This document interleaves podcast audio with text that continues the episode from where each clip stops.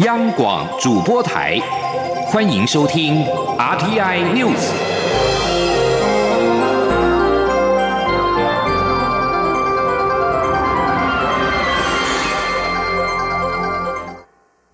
各位好，我是主播王玉伟，欢迎收听这节央广主播台提供给您的 RTI News。新闻首先带您关注，蔡英文总统今天上午前往彰化地方庙宇参拜。他受访时表示，民进党执政三年已经打好台湾发展的地基，目前政绩也一直呈现出来。他呼吁，只要民进党团结一致，执政团队的力量就会更强，相信二零二零年也会连任成功。前天记者肖兆平的采访报道。民进党中执会已经通过党内总统初选时程，选定在六月十号到十四号举行民调，争取连任的蔡英文总统。以及竞争者行政院前院长赖清德接连启动相关行程，争取支持。对于党内初选，传出有支持者透过通讯群组呼吁支持者提供手机号码，引发外界讨论。一号上午，在彰化县参拜地方庙宇争取支持的蔡英文总统提到党内初选，强调民调是随机取样，认为支持者的帮忙应不会影响民主机制。蔡英文说：“我们的民调据我了解，它是随机取样的哈，那所以任何事先的任何作业应该都不会呃呃干扰到我们这个呃民调的进行了哈。那我知道有很多的支持者很热情，呃，希望呃能够。”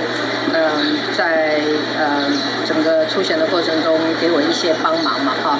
但是呃这个应该都不会影响到我们党的最后的这个民调跟它的民主呃机制的运转。除了对党内民主机制挂保证。蔡总统也说，民进党过去三年的执政已经是为国家发展打好基础。只要民进党团结一致，执政团队的力量就会更强。他有信心，执政团队在二零二零年的大选也会成功。蔡英文说：“呃，基础已经打稳了，政绩也都一直在呈现出来了哈。那，满意度也持续的在攀升哈。那只要我们全党一致团结哈，我相信我们的执政团队哈会有更多的政绩啊呃展现在台湾人民之前面哈。那我们的整个团队的力量会越来越强哈。我。”非常有信心，好，我们执政一定会成功。我们二零二零年也一定呃会成功。为了深化台湾各方面的发展，蔡总统还以刚修会的立法院为例，强调对于各项需要修法的面向，也会持续积极进行。中央广播电台记者施兆平采访报道。民进党总统初选时程定案，行政院前院长赖清德今天举行记者会，提出“台湾保证”四个字来争取国人支持。他也提到，相较于民调对手国民党的韩国瑜、无党籍的柯文哲，他在维护国家主权、治理国家方面远胜过他们两位。若是与蔡英文总统相比，他也是最具有实力赢得胜选的人。前天记者杨文军的采访报道。民进党总统初选时程定案，将于十号到十四号进行电话、手机民调。行政院前院长赖清德一号举行记者会，提出“台湾保证”四个字来争取国人支持。赖清德解释，这四个字代表台湾保证赖清德，赖清德保证台湾。台湾保证赖清德有三个重要原则：一是对台湾土地的使命；二是台湾优先、人民至上的信念；三是生于台湾。长于台湾，死于台湾，也会葬在台湾，生死会跟台湾一起。若当上总统，赖清德保证台湾，则有六点，包括保证台湾主权完整，和中国互不隶属，名字叫中华民国。保证维护台湾民主法治人权制度，保证持续发展经济、建设国家，保证台湾人民未来有选择前途的权利，保证台湾跟中国之间不会兵戎相向，最后保证台湾在亚太区域和平扮演积极角色，获得国际发展空间。赖清德也说，若和民调对手国民党韩国瑜、无党籍柯文哲相比，他在维护国家主权、治理国家方面远胜过他们两位。若和蔡英文总统相比，他也是民进党内最具有实力赢得胜选的人。他说：“我们要赢得胜利啊，那我们一定要推出最强的人选。现实上面的妥协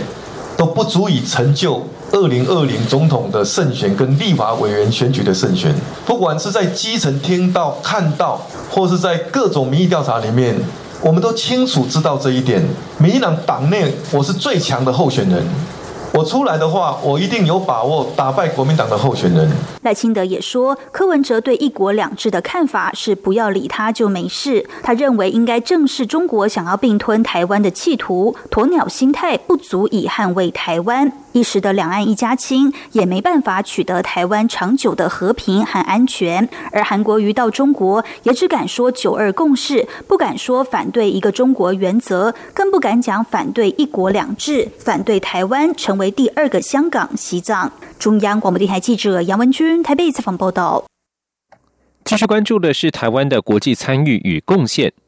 世界动物卫生组织 OIE 针对非洲猪瘟防疫召开会议，台湾与会代表杜文珍表示，台湾把防疫层级拉高到国安层级，不同部门一条心合作，又有经费支援，很多国家都相当羡慕。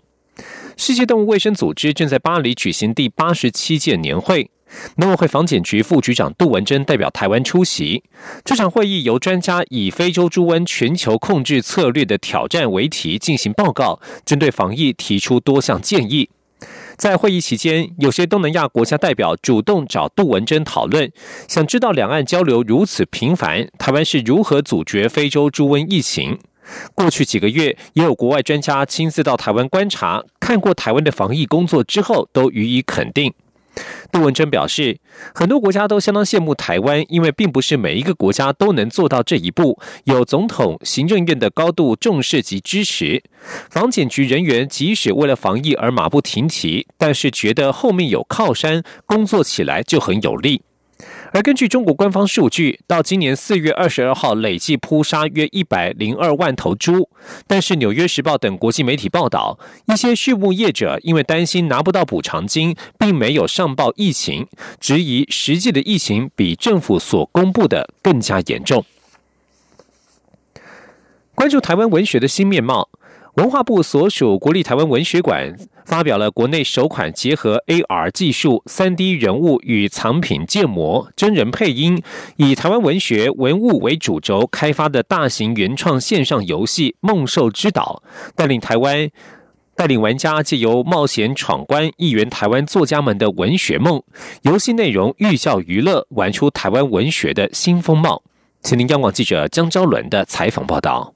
为让台湾文学更接近当代民众，台湾文学馆积极应用当代科技转译，去年首度精选馆内文物进行三 D 扫描建模，开放藏品诠释及作家故事，向大众征选线上游戏脚本，并在三十号正式发表《梦兽之岛》线上游戏。该款游戏是由目前就读台南大学戏剧研究所潘秋如以及台湾师范大学社会教育学系毕业的潘银珍共同创作的脚本。以林海音、张生切、龙英松、叶石涛及姚一为五位台湾作家，以及他们相应的文物，包括象偶、行机签名图、轮椅、藤椅及皮箱等，打造七座梦幻岛屿，各有不同闯关物件及通关方式，创造出一部虚实交错、奇幻冒险的闯关脚本。文学馆馆长苏硕斌指出，《梦兽之岛》是文化部二零一八年度台湾行卷博物馆示范计划的成果之一，希望借由当代贴近年轻人的游戏，让更多人走入台湾文学世界。苏硕斌说：“，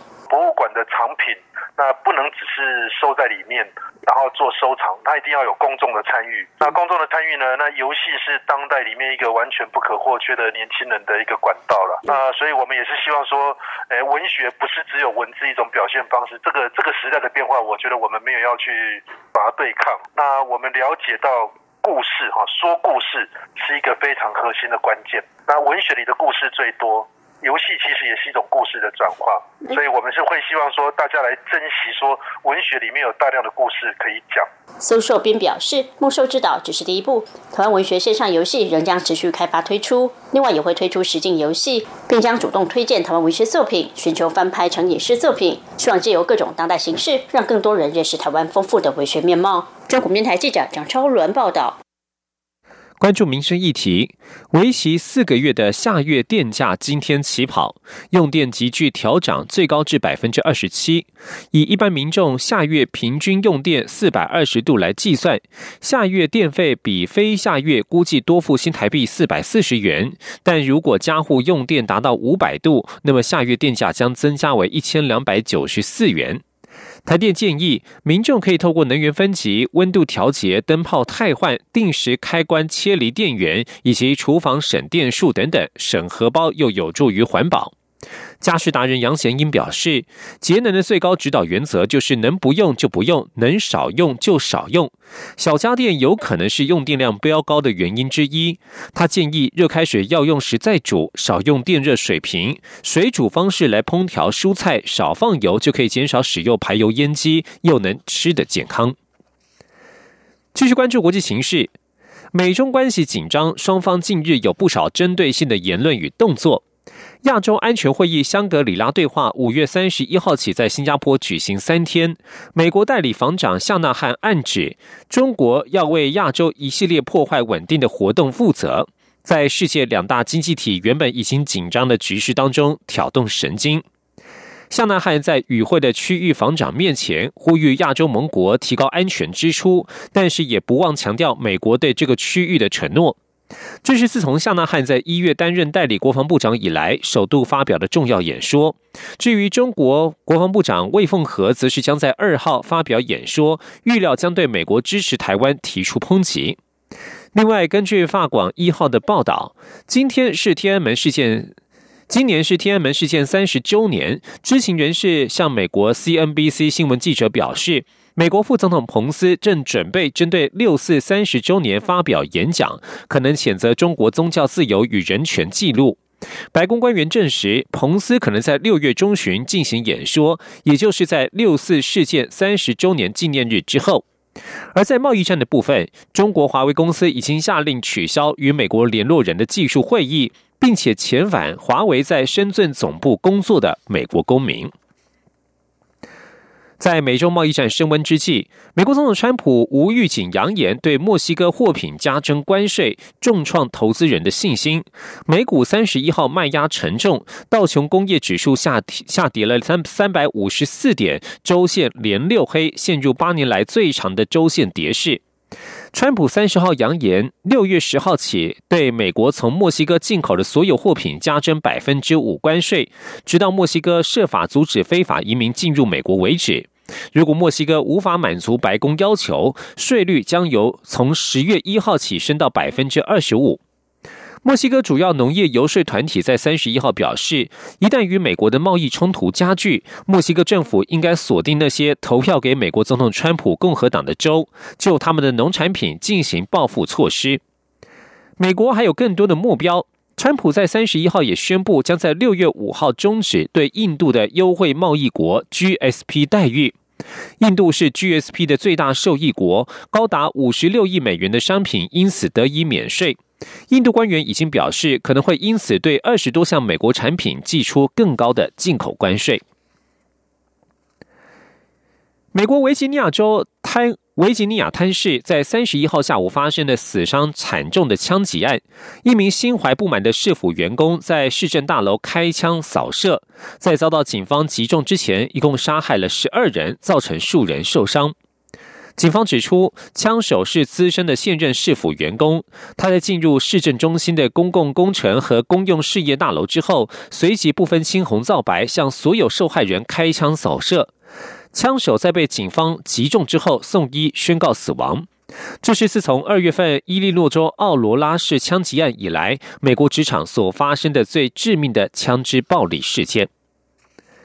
现在关心体育消息，瑞士天王费德瑞三十一号成为在大满贯赛出战达到四百场的第一人，同时也是四十七年以来打进法网公开赛第四轮的最年长选手。